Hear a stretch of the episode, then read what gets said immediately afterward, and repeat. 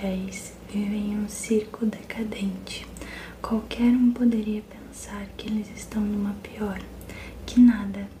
Para eles a felicidade está na amizade que compartilham. Mesmo que mil réis seja um elefante enorme e tostão sua gente de estimação. A tranquila vida no circo é abalada no dia em que mil réis é vítima de um plano que o condenaria à morte. Para proteger o elefante, Tostão foge com ele. É impossível imaginar a confusão que essa dupla vai provocar.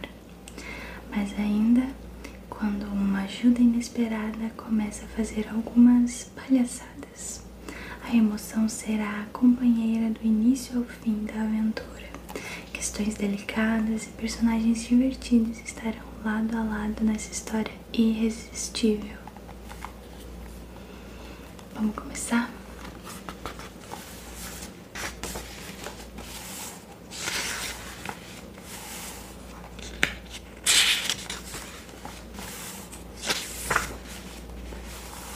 Tostão das matinês. Ei, meu réis, bom dia. Quanta coisa eu trouxe da feira para você e o menino Tostão emborcou o carrinho de pedreiro que tinha arrastado com esforço desde a feira da cidadezinha para alimentar o seu elefante. Mil réis sacudiu a tromba e o corpãozinho, dirigindo-se para o pequeno monte de verduras murchas e legumes despedaçados que o seu menino tinha arranjado para ele. Mas antes de comer, com a fome de todos os elefantes, afagou o tostão com a tromba. E meu elefantinho, meu elefantão. Se os elefantes soubessem sorrir, a expressão de mil réis estaria igualzinha a dos vovôs quando recebem visita dos netos. Hora do banho, mil réis chamava alegremente o menino, enchendo o coxo de água enchendo um coxo com água.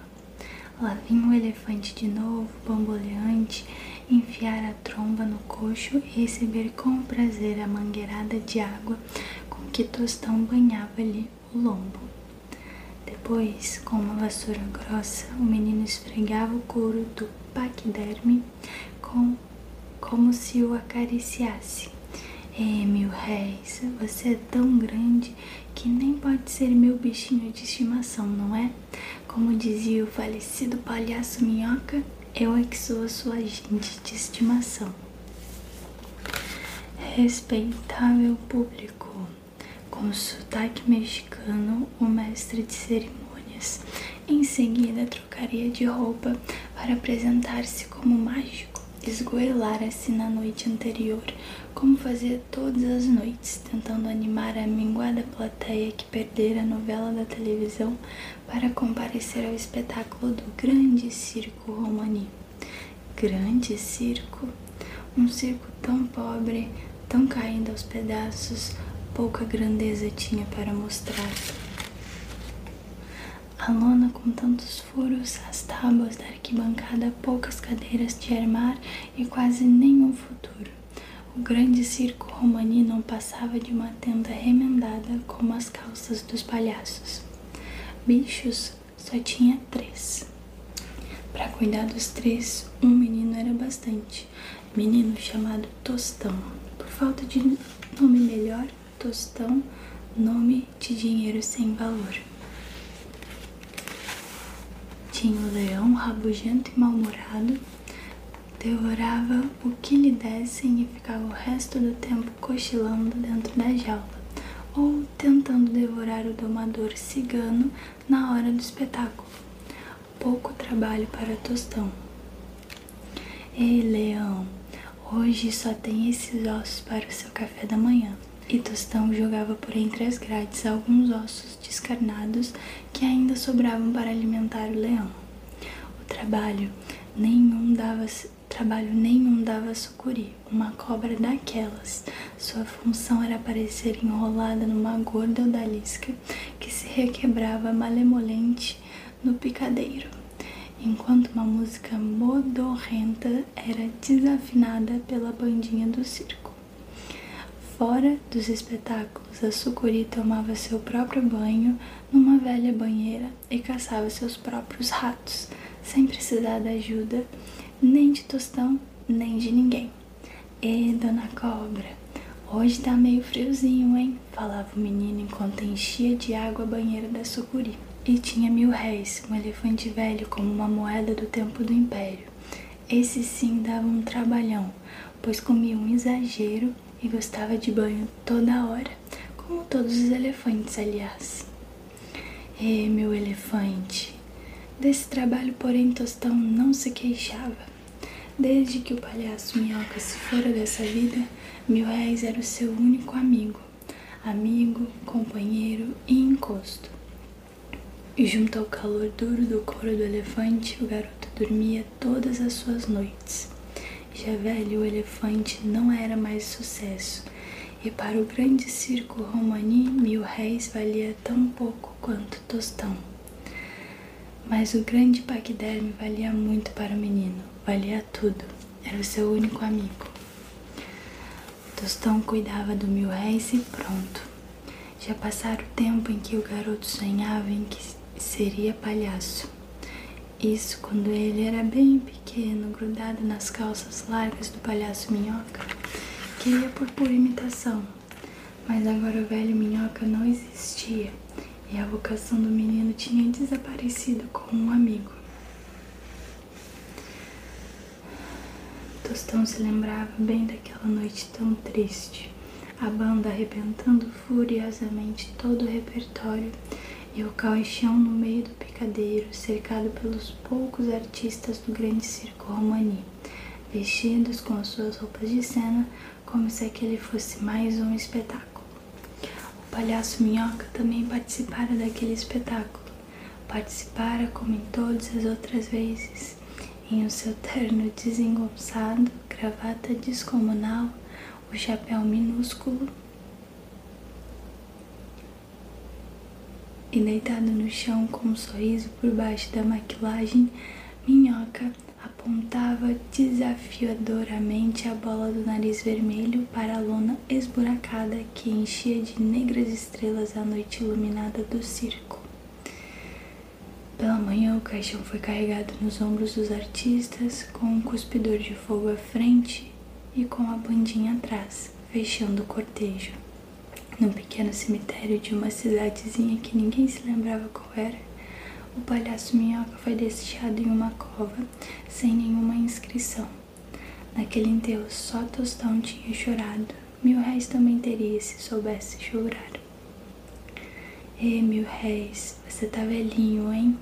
Mas eu nem sei quantos anos você tem. Quando é o seu aniversário? Ah, não sei nem mesmo quando é o meu. Estranho, Tostão nunca tinha chamado o palhaço Minhoca de pai.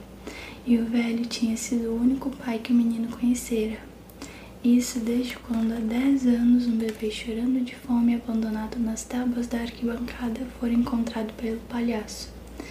Foi depois da matinê de um domingo qualquer, por isso cada vez que o público aplaudia nas matinês, Tostão ficava feliz, como se fizesse aniversário uma vez por semana. Depois corria para o amigo Mil e falava de mais um aniversário, de mais um isso, de mais um aquilo. Ei, Mil hoje é domingo, dia de aniversário. O velho elefante levantava os olhos miúdos, mostrando aquela compreensão dos elefantes, e enfiava de novo a tromba no concho completo de tomates amassados, pedaços de abóbora e verduras murchas, restos de feira trazidos por tostão é que o cerquinho ia de mal a pior. Já não havia mais dinheiro para as abóboras e verduras que alimentavam o elefante, mas Tostão não deixaria mil réis comendo apenas o capim dos terrenos baldios. Ah, isso nunca! Em cada nova cidade, logo que o circo chegava, lá ia o menino empurrando um carrinho de mão para recolher os restos que eram jogados no fim da feira. Nos dias em que não havia feira, o jeito era conseguir alguma coisa que estivesse meio murcha nas quintandas. Eles sempre davam um jeito, mas a fome de mil réis não passava. Ah, isso não. Quase sempre Tostão tinha de disputar aqueles restos com dezenas de moleques briguentos. Houve um tempo em que o menino até pensava que toda a molecada da cidade tinha um elefante para alimentar. Agora, porém, ele já sabia que cada pedaço esmagado de cenoura que levava para mil réis estava sendo roubado da boca de alguma daquelas famílias espremidas nos casebres que encobriam a encosta do morro. Todas as encostas de todos os morros por onde haviam passado o grande circo Romani e Tostão, em sua vidinha tão curta. Tostão nunca tinha visto nenhum daqueles moleques sentado nas arquibancadas do circo nas tardes de domingo. Sabe o que eu acho, meu réis? Se aqueles meninos tivessem dinheiro para comprar verduras frescas nas feiras, também poderiam comprar entradas para o circo. Aí o circo não estaria tão pobre e o cigano teria dinheiro para comprar comida para você. Você não acha? Pensava um pouco, balançava a cabeça e dizia para o elefante: o cigano. Eu não gosto do cigano. E você? Um bife de mil réis. O cigano contava o dinheiro que o circo havia arrecadado depois de mais um espetáculo. Não levava muito tempo para contar, pois o dinheiro era sempre pouco. Ultimamente os espectadores eram raros e tudo tinha piorado naquela semana, com um vento frio que sacudia a lona esburacada e uma chuva que transformava o interior do circo em um imenso chuveiro. O cigano espalhava as notas e tornava a juntá-las, resmungando maldições em uma língua estranha. O lenço vermelho sujo, amarrado bem justo, cobria-lhe a cabeça, com toda a beirada cheia de medalhinhas douradas a enfeitar-lhe a testa, e combinando com seus dentes de ouro. Todos diziam que a boca do cigano valia mais que o circo inteiro. Malditos idiotas, xingou o cigano para si mesmo. Isso não vai dar para nada, nem para uma garrafa de mora que esquente a alma num tempo desgraçado como esse. Como é que eu vou arranjar carne para o leão? Esse dinheiro não chega nem para comprar a carcaça de um burro velho. Chamou o cigano. Era casca de ferida, um magro ajudante, de tudo no circo, e puxa-saco principal do cigano. Não chamei casca, nem toda carcaça de burro é você. Mas já que veio, pode ficar por aí mesmo e amaldiçoar a sorte junto comigo. Maldita sorte, cigano, maldita mesmo. Desse jeito vou acabar tendo que empenhar até os meus dentes. Como é que eu vou alimentar o leão com tão pouco dinheiro? É mesmo, não é possível alimentar o leão com tão pouco dinheiro. Você tem razão, cigano, toda razão. Logo, o leão, o único artista que vale alguma coisa nesse maldito circo. Logo, leão. Só o leão atrai o público, só o leão e eu, grande cigano, o domador de dentes de ouro. Só você e o leão cigano, só você e o leão. O resto não vale o dinheiro que recebe, mas ninguém recebe salário há três meses. E é para receber? berrou o cigano indignado. Essa cambada de artistas vagabundos nem merece trabalhar num circo de um rom como eu. É, não merece mesmo. Se o leão estiver faminto, vai acabar devorando o domador no meio do espetáculo, na frente de todo mundo. Bem, nesse caso, nesse caso nada, o domador sou eu. É, você sim, cigano, um grande domador. E o que eu faço se o leão não puder mais trabalhar de tanta fome? Bom, tem ainda o elefante aquele velho elefante que não serve para nada. Ora, para alguma coisa daquele tamanho deve servir. Ouvindo aquilo, os olhos do cigano arregalaram-se e Casca de Ferida tomou um tapa tão forte na magreza das costelas que o pobre puxa-saco quase desabou na mistura de serragem com lama que eles chamavam de picadeiro. É isso, boa ideia, Casca. Aquele velho elefante não serve para nada mesmo. É disso que o leão precisa. Comida para muito tempo. Amanhã vamos ter um traste a menos nesse circo. Até que a sua caveira magra ainda serve para pensar. Sua ideia foi tão boa que você vai ganhar um bom bife de elefante. Um bife de elefante? Muito obrigada, cigano. Obrigado mesmo. Deixe de besteira e venha me ajudar seu gado idiota.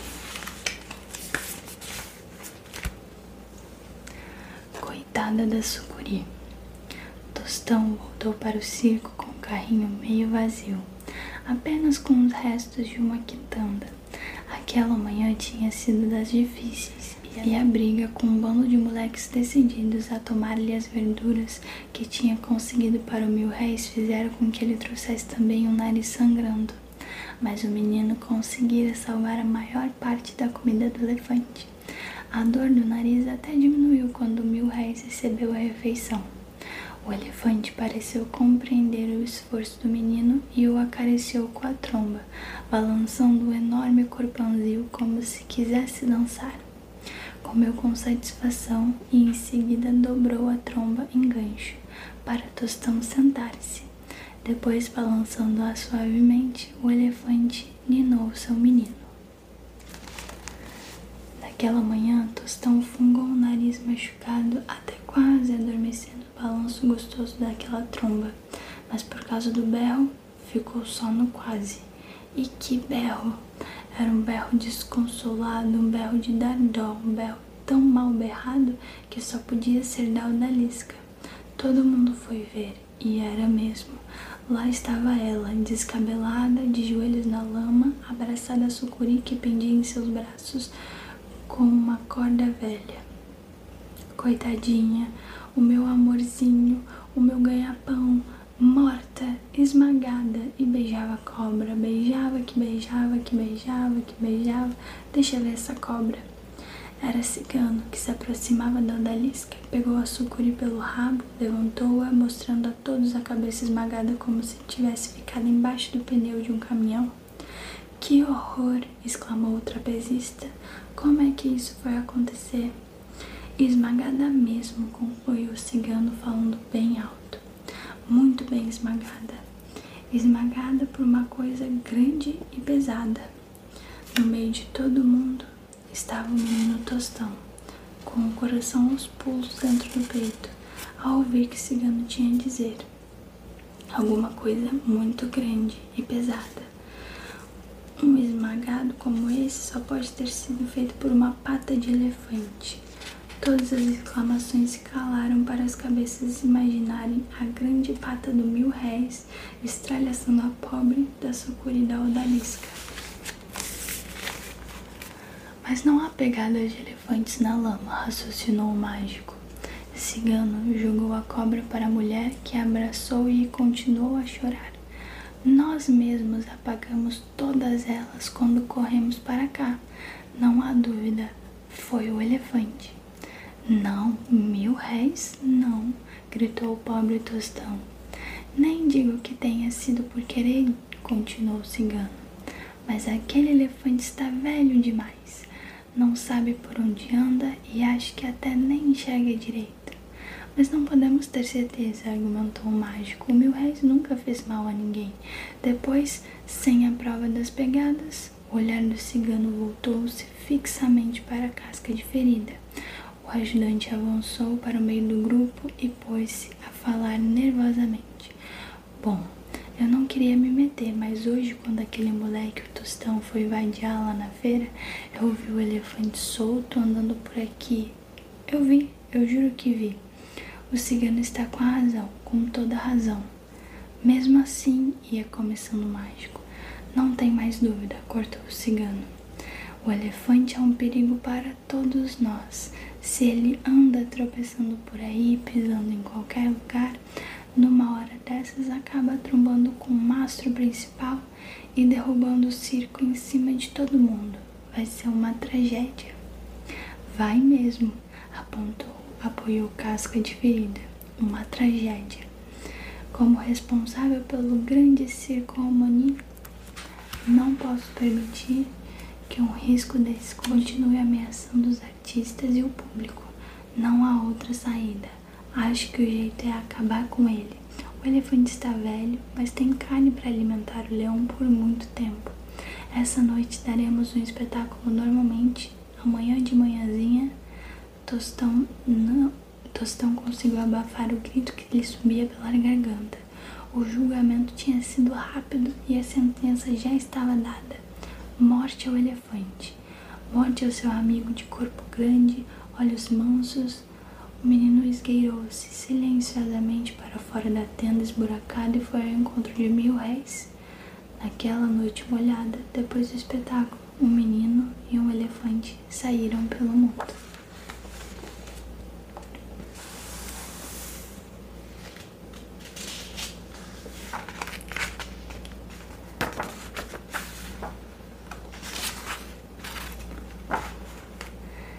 Nariz vermelho.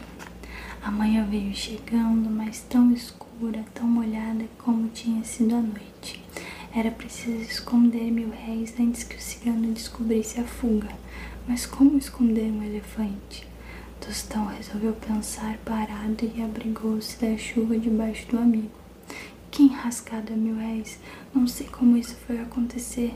A vida da gente lá no circo não era das melhores, mas era a única que tínhamos, não é? Precisamos arranjar um meio de escapar do cigano. Eu não vou deixar você com... Eu não vou deixar você virar comida de leão. Nunca. Eu sei que você não pisou na sucuri. Tenho certeza. Mil réis pastava calmamente o capinzal molhado e os arbustos escondiam os dois bem mal escondidos. Debaixo do elefante, Tostão continuava pensando em voz alta. Você está comendo nosso esconderijo, mil réis. Deve estar com uma fome de elefante, não é? Hoje tem feira e eu nem vou poder ir lá buscar a comida. Não trouxemos o carrinho de mão e eu também não posso deixar você sozinho. Se ao menos eu tivesse alguma coisa para você comer. Foi aí que Tostão viu o tomate. Parecia um rabanete, se não tivesse a cor de tomate. Era bem pequeno, mas para a fome do elefante era melhor do que nada. Veja, mil réis, um tomate e bem maduro. Pegue com a tromba. É pouco, mas é um começo para o seu almoço. O elefante levantou a tromba, farejou o tomate e sacudiu o rabo pequenininho como se o tomate fosse um velho conhecido e voltou a pastar o capim. Ora, mil réis, se você não quer o tomate, quero eu, que não sou elefante, mas também tenho fome. Levantou-se caminhou para o tomate. Gozado, tomate não cresce tão alto assim. E essa parece que flutua no ar. Não está presa planta nenhuma. Na pontinha dos pés, Tostão estendeu a mão, agarrou o tomate. Ui! Fez o tomate. Tostão deu um salto para trás e foi enroscar-se na tromba do mil réis. Um tomate que faz ui. Você ouviu, mil réis? O tomate fez ui. É claro que eu fiz ui. Qualquer um faria ui se eu puxasse o nariz dele.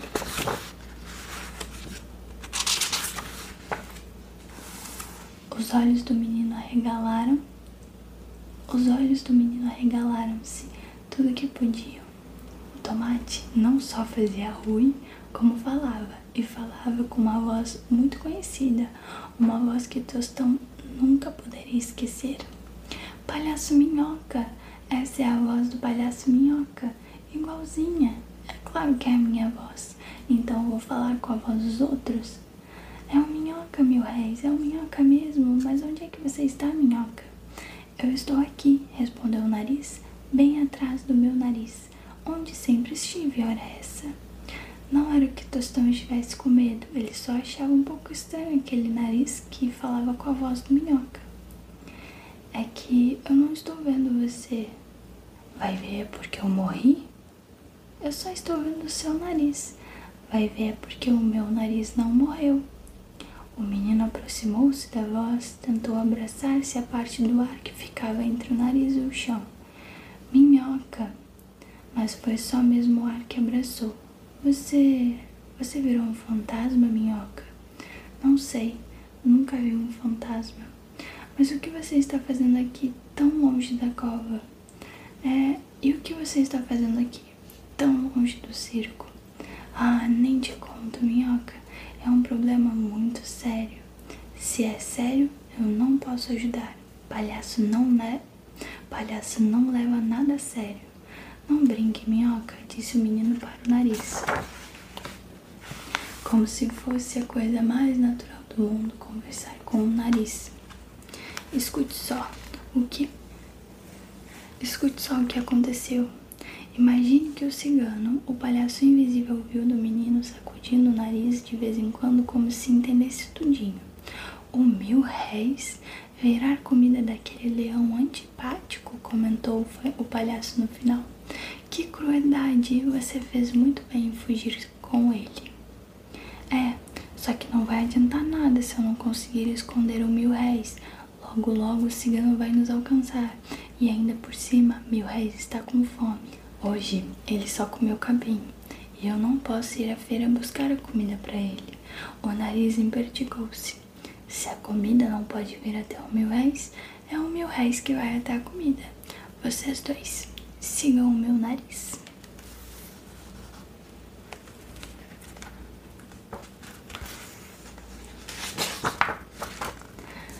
Cadê o elefante?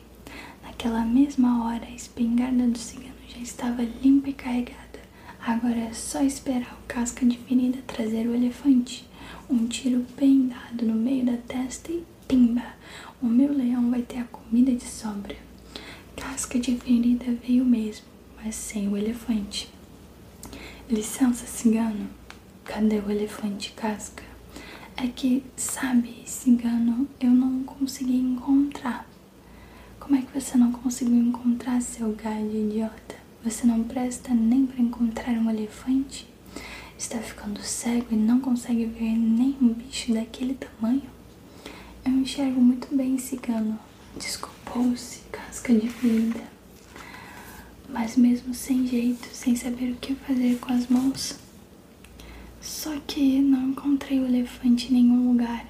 Incompetente, incompetente, berrou o cigano. Ninguém presta pra nada nesse circo. Sou eu que tenho que fazer tudo. Pode deixar que eu encontre esse elefante e arranco-lhe a tampa da cabeça com um tiro só. Onde ele estiver. Mas foi inútil. Não havia nada naquele circo onde pudesse se esconder um elefante tão grande como mil réis. O elefante tinha desaparecido mesmo. Maldição, xingou o cigano. Casca, vai chamar aquele moleque vagabundo tostão. Ele anda sempre com o elefante, deve saber onde. Também pensei nisso, cigano. Interrompeu Casca de ferida. Mas não encontrei o tostão. O moleque também sumiu. A cara do cigano ficou da cor do lenço que lhe cobria a cabeça. O quê? O moleque também? Ah, desgraçado, aposto que fugiu com o elefante. Ah, aposto que roubou o meu elefante. Casca de ferida tremia como se a fúria do cigano fosse desabar sobre sua figura esquelética tipo saco. Calma, cigano, o elefante é muito grande e o moleque é muito bobo. Não podem ter ido longe. Será fácil encontrá-los? Fácil? Então vá lá e traga os dois cascas de ferida. Traga de qualquer jeito, à força, arrastados, amarrados, como quiser. Eu quero os dois aqui. Vou mostrar àquele moleque o que acontece com quem ousa roubar a mim, grão cigano, o domador de dentes de ouro.